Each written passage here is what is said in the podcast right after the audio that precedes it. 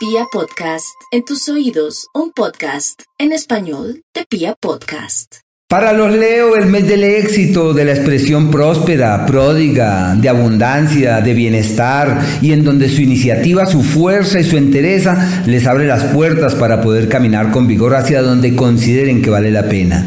Hay que asumir ese papel eh, protagónico, ese liderazgo para el que han nacido, así que todo está de su lado tiempo favorable para reforzar la amistad, la camaradería, para tener éxito en las actividades de orden financiero.